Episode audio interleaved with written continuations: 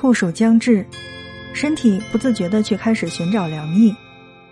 而在华北地区有一片山，恰以清凉为名，这就是众所周知的五台山。阿 m 轻奢时光，听着声音去旅行。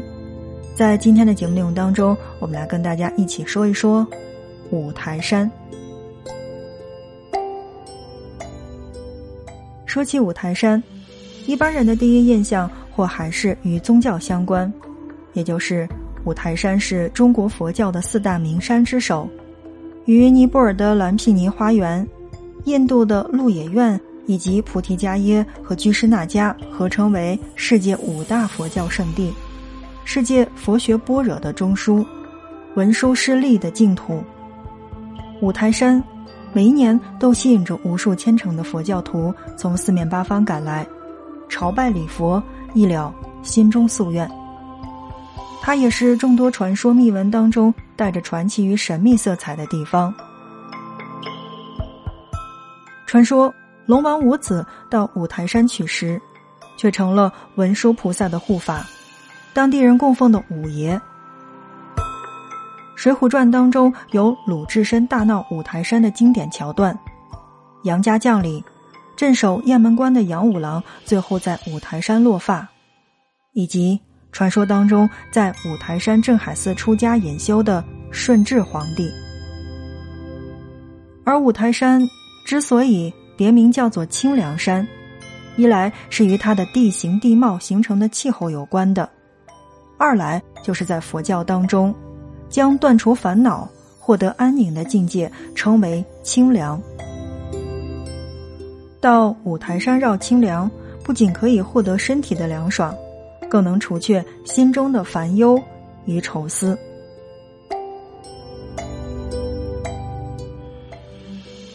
五台山其实并不是一座山，传说在宋时有一位日本天台宗高僧。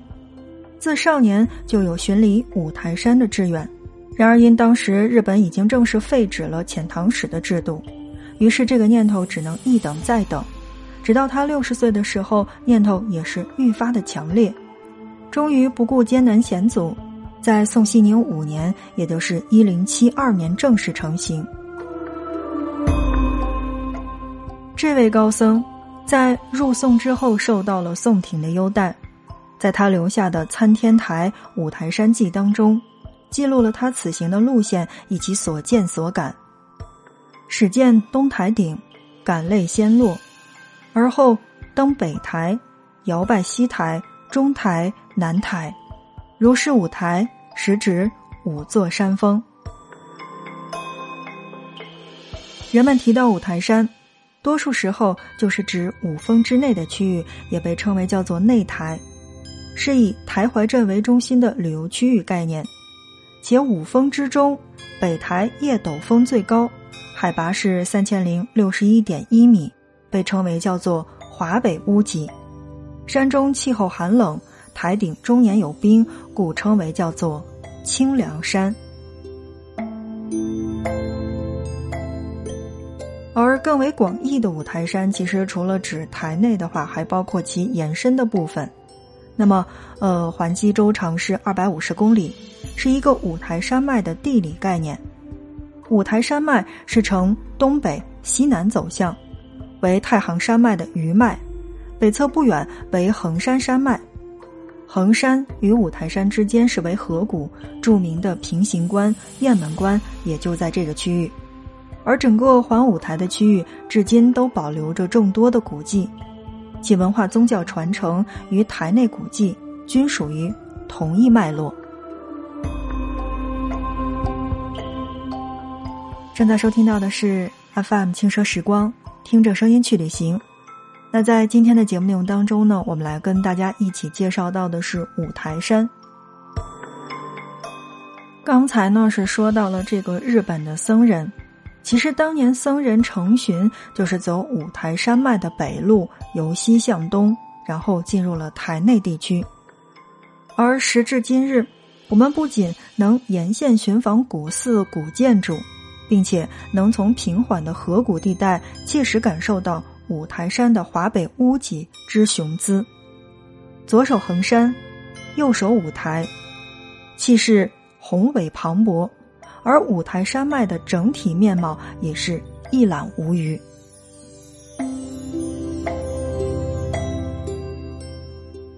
五台山呢，虽然纬度上是和北京相近的，但气候特征却更接近东北的大兴安岭地区，在夏季，也就是更称得上是避暑的首选。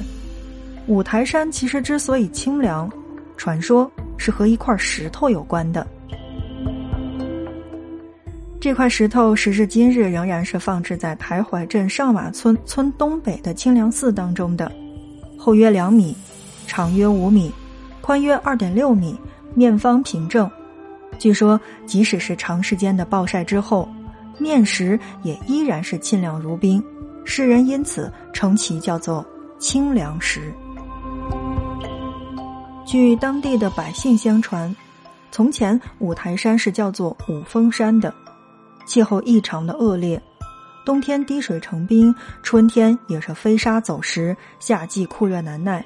而且干旱又不下雨，文殊菩萨来此传道的时候，见百姓疾苦，于是跑去东海龙宫去向龙王借宝，相中了这块本是龙王还有龙子不雨歇凉的这种歇龙石。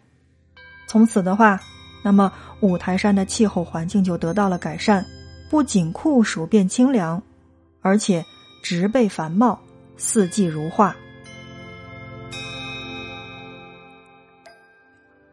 虽然清凉石是否是来自龙宫的，都只是老百姓口中的一个传说，但它非常有可能是真的来自海洋，并且是远古的海洋。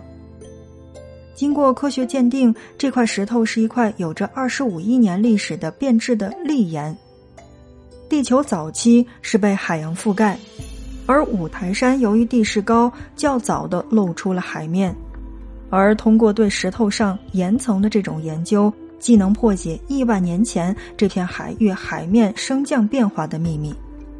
当然，这样的石头在五台山其实还能找到不少。这也是五台山之所以被誉为叫做中国地质博物馆的依据。正在收听到的是 FM 轻奢时光，听着声音去旅行。那在今天的节目内容当中呢，我们来跟大家一起讲到的是五台山的清凉山。当然呢，我们在这一期的节目当中，只是来讲五台山为什么会清凉。如果说来自远古的地质地貌带来的是五台山物质上的清凉，那么来自中古的修行传统，或许就是这片心灵清凉世界的构造者。五台山。其实并非原来就是佛教圣地。传为三国时道教经典的《仙经》当中说，五台山名为子府，常有紫气，仙人居之。在明代的《清凉山志》当中，此情景又被描绘的更加的传神。每望五峰之间，祥光焕发，神灯夜流，皆以为神人之都。道教语言当中的清都还有子府都被认为叫做神仙居住的地方，名为子府山的五台山，显然在当时是为道家所居的。佛教传入五台山，大约是在东晋十六国时期。两汉之际，印度佛教传入中国；东晋初年后赵时期，佛教经洛阳又传入五台山地区。到北魏时，佛教又经过凉州、敦煌、长安、大同，传入了五台山的腹地。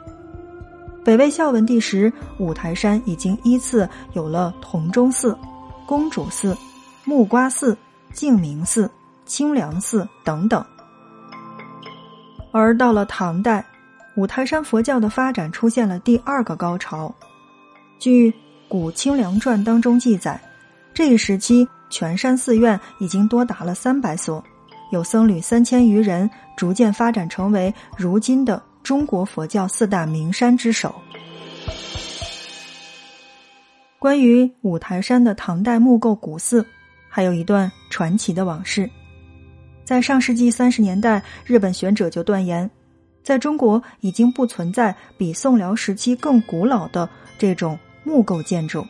要想领略唐制木构建筑的风采，也只有去日本才行。而打破这一传言的，就是五台山西南的佛光寺的发现。发现这座唐代木构古寺的，就是一代建筑伉俪梁思成和林徽因夫妇。在鉴定了年份的过程当中，由于林徽因远逝，望见了佛光寺东大殿梁上的“女弟子宁公玉”字样，再通过对殿前石洞对比，正是八百五十七年。重建佛光寺时的施主，由此断定大殿是为唐物。五台山佛教的发展史，也是一部多民族、多教派融合共存的历史。作为中国唯一一个清庙，也就是汉传佛教，和唯一一个皇庙藏传佛教相交辉映的佛教道场，五台山也随之成为了汉、蒙。藏、满多民族信众共同的圣地。FM 轻奢时光，听着声音去旅行。在今天的节目内容当中呢，我们来跟大家说到的是五台山为何叫做清凉山？这里有亿万年斗转星移、沧海桑田的时间痕迹，也有千百年暮鼓晨钟、风铃鸟语的自在清静。而无论你信仰的是什么，似乎都在这里可以找得到，找到属于自己的宁静与清凉。当然，在本期内容当中呢，我们来只是告诉了一下大家这个五台山的历史以及它上面这个寺院的历史，并没有讲到五台山的这个攻略。点击关注我们的节目，点击订阅我们的节目。那么在以后的节目当中，我们会来跟大家一起讲到的是五台山的各个寺。有没有去过五台山的小伙伴？那来一起跟我们聊一聊五台山是什么样吧？你知道的五台山又有什么样的好的传说呢？喜欢这一期节目的小伙伴的话，那不妨来转发一下节目，因为你的转发和分享是对节目的最大的支持。好了，看看时间，今天的节目就是这样了，感谢大家的收听，我们下一期不见不散。